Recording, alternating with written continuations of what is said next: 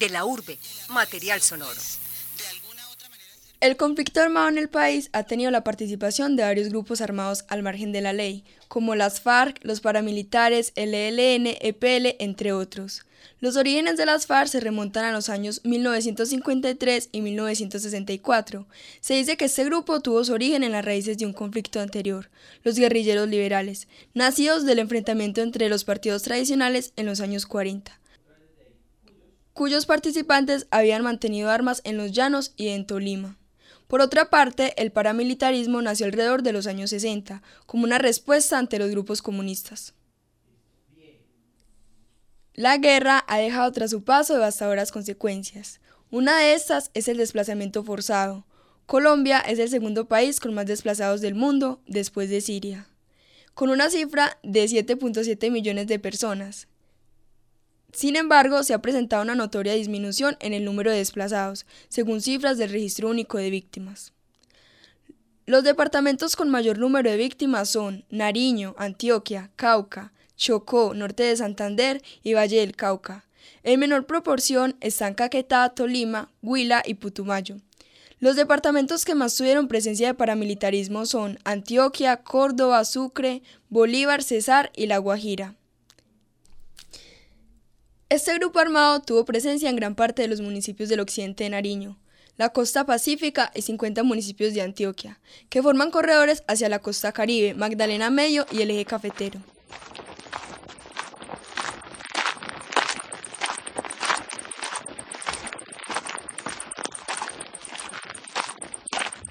Debido al conflicto armado, al municipio de Bello ha llegado una gran cantidad de personas víctimas de la violencia. Actualmente se cuenta con un registro de 64.565 personas, de las cuales el 80% son víctimas de desplazamiento forzado. Este es el caso de Manuel Antonio Mesa, víctima de desplazamiento forzado, quien nos cuenta sobre la situación que tuvo que vivir años atrás cuando se vio obligado a dejar su tierra.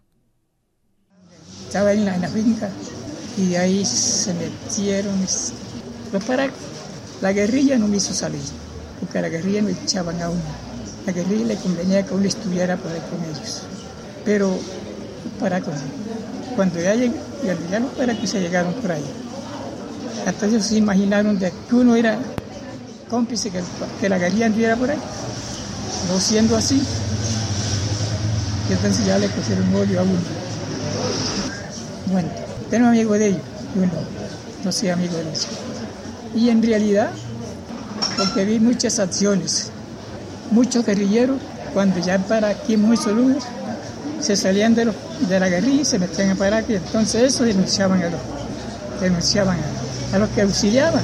Porque como ellos llegaban, como llega usted de mí, bebé, soy guerrillera de nuevo cada vez cita. Y dicen, bueno, vamos a dársela. Y después usted se metía a parar acá. Y usted también me ayudó. Esa fue la jarana por ahí, en esa tierra. No, yo me salí con la familia. ¿Cuántos eran? Éramos seis. Después que me salí, que me echaron de ahí, que me... Ellos no me echaron, sino yo que me salí huyendo, porque la casa me la quemaron. Me quemaron mi casita,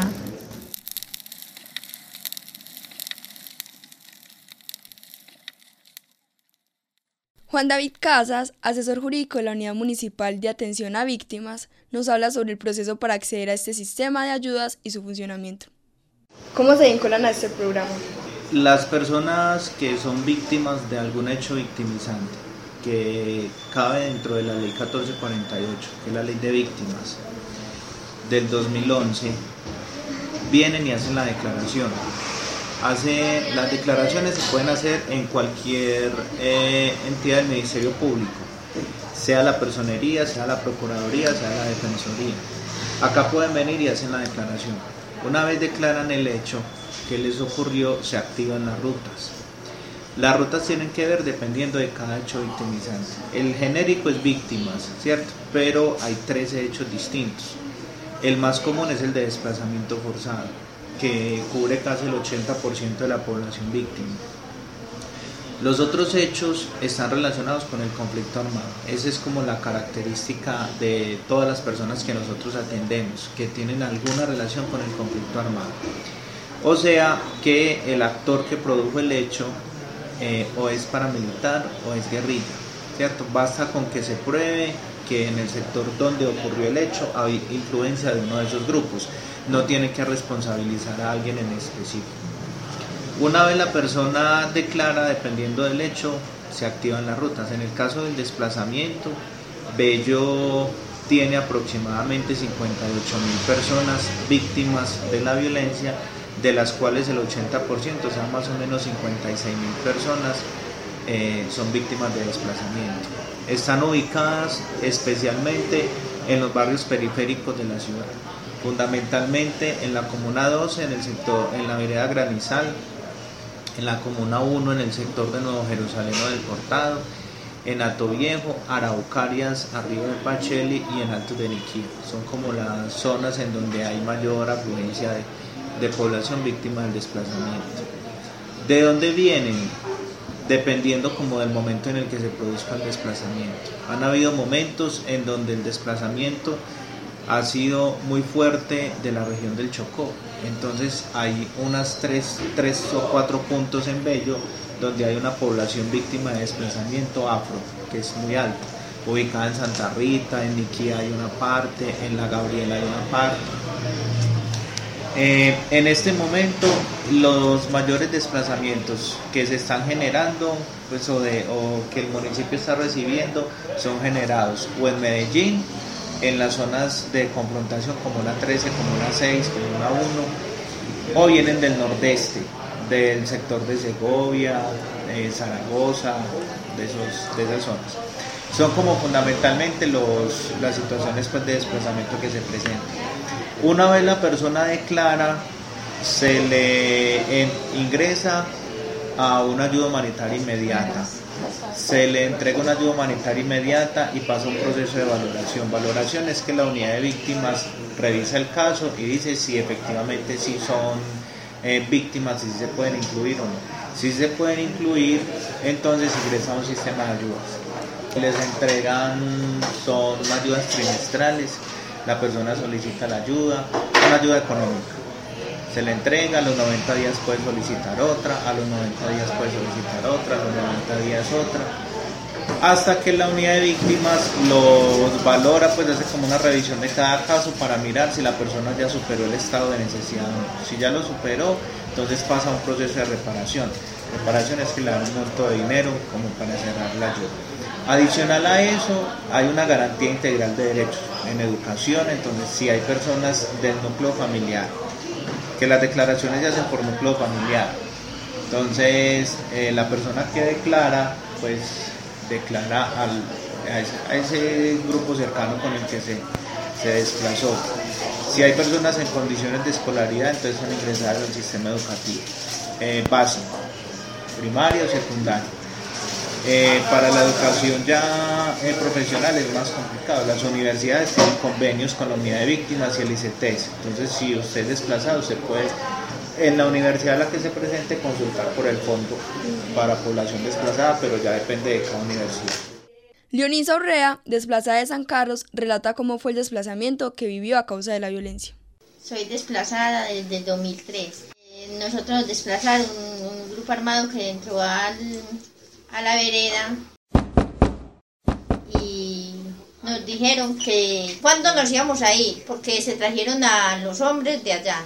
O sea, se trajeron a mi papá, a mi hermano y a mi hijo. Y, y nosotros nos quedamos otros tres días allá, cuatro días, y ya nosotros ya decidimos vinimos y pero nosotros vinimos, ya nosotros vinimos de por San Luis y ya nos dijeron que no podíamos volver por, volver por allá, que mi papá él no podía volver a entrar por allá. Sin embargo, no todas las personas que hacen parte de la unidad de víctimas tienen una opinión positiva respecto a las ayudas que han recibido por parte del gobierno.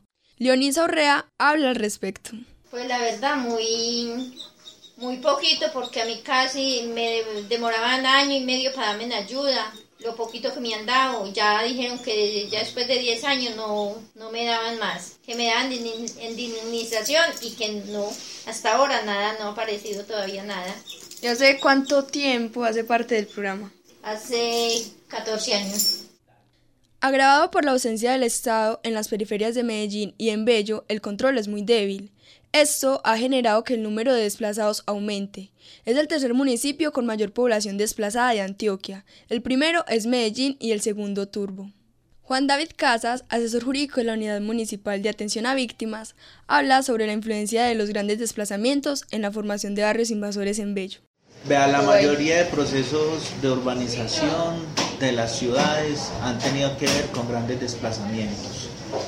Todo, la, la dinámica de Colombia ha sido esa, las migraciones en general, los grandes desplazamientos de gente, los desarrollos urbanísticos, eh, bueno, urbanísticos no, digamos que los, los poblamientos de las grandes ciudades se ha dado alrededor de grandes dinámicas de violencia la violencia de los años 50 de los liberales y los conservadores originó que mucha de la gente se tuviera que desplazar a las grandes ciudades para poderse proteger.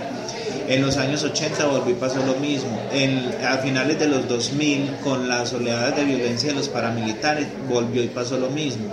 Entonces, las ciudades se han construido a partir de oleadas de desplazamientos. Algunos de ellos, como los que le menciono, por temas eh, de violencia. Otros por desarrollo económico. Esas son como las dos variables.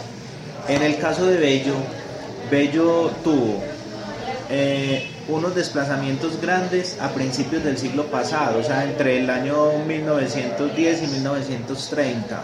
Entonces la gente se venía para Bello porque estaba Fabricato, porque estaba Tejicondo, porque estaba la empresa arriba, bueno, grandes empresas que no estaban en otras partes, la gente se venía a trabajar. Y en los años 50 volví pasó lo mismo, el auge de la industria generó que mucha gente se viniera para Bello porque tenía condiciones de trabajo, ¿cierto? El que se den migraciones por desarrollo económico implica, por lo general, esas migraciones se van a dar de una forma planificada. Entonces, en ese momento se construyeron barrios y están muy centralizados. Se construyó Niquía, Niquía Camacón, se construyó el barrio obrero, por eso se llama el barrio obrero, porque era el de los trabajadores de fábrica. Se construyó el centro, ¿cierto? Zonas muy planificadas. Pero la violencia genera unas condiciones de movilidad de la gente en donde la gente ya no lo hace ni porque tenga condiciones económicas para venir y poder desarrollarse de una mejor forma, sino por la necesidad que le quitaron todo. Le dije, te damos 24 horas para que te vayas de acá y no te puedes llevar nada. Entonces son condiciones, en esas condiciones la gente llega a dónde? O donde algún familiar que lo reciba, ¿cierto? Y después de unos desplazamientos masivos ya la gente no tenía como recibir. Entonces a zonas que podía poblar. ¿Cuáles zonas podía poblar? Las zonas que o estaban o eran de particulares que no las cuidaban o que las bandas estaban vendiendo terrenos muy baratos, que en Bello se vendieron terrenos a 2 millones, los criminales y todo eso. Entonces eso ha generado que las, pues como todo ese proceso de poblamiento del municipio se haya llevado de forma irregular, distinto al proceso de urbanismo que hay hoy con todos estos edificios.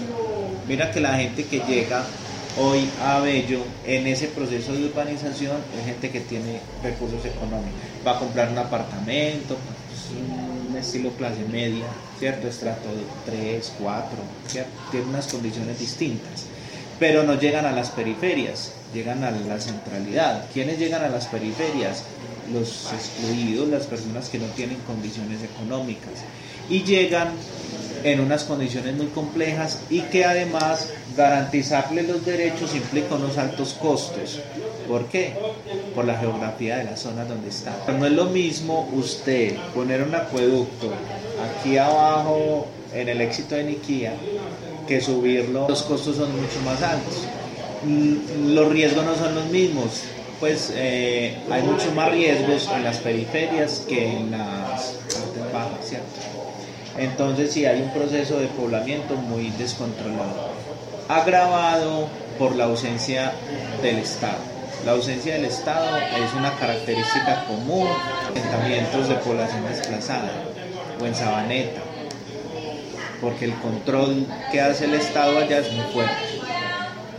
En, en, las periferias de Medellín, en Bello, el control es muy débil y eso ha generado que crezca mucho más. Somos el segundo municipio con población desplazada más grande que tiene el tercero en Antioquia. Primero está Medellín, pero porque es muy grande, ¿cierto? Está Turbo y sigue Bello. Para terminar, Juan David Casas nos habla de la influencia que ha tenido el conflicto armado en la formación de las ciudades, muchas de las cuales se han construido a partir de oleadas de desplazamientos los cuales tienen dos causas principales, las relacionadas a la violencia y la búsqueda de un mejor desarrollo económico. Cabe resaltar que algunas de las víctimas de desplazamiento se ubican en los barrios periféricos del municipio. Esto ha provocado que el proceso de urbanización de Bello no se haya desarrollado bajo las mejores condiciones, ya que estos lugares se caracterizan por tener poca presencia de la alcaldía, sumado a la falta de servicios públicos básicos y un desarrollo económico bajo. Este podcast fue realizado por Sara Marín.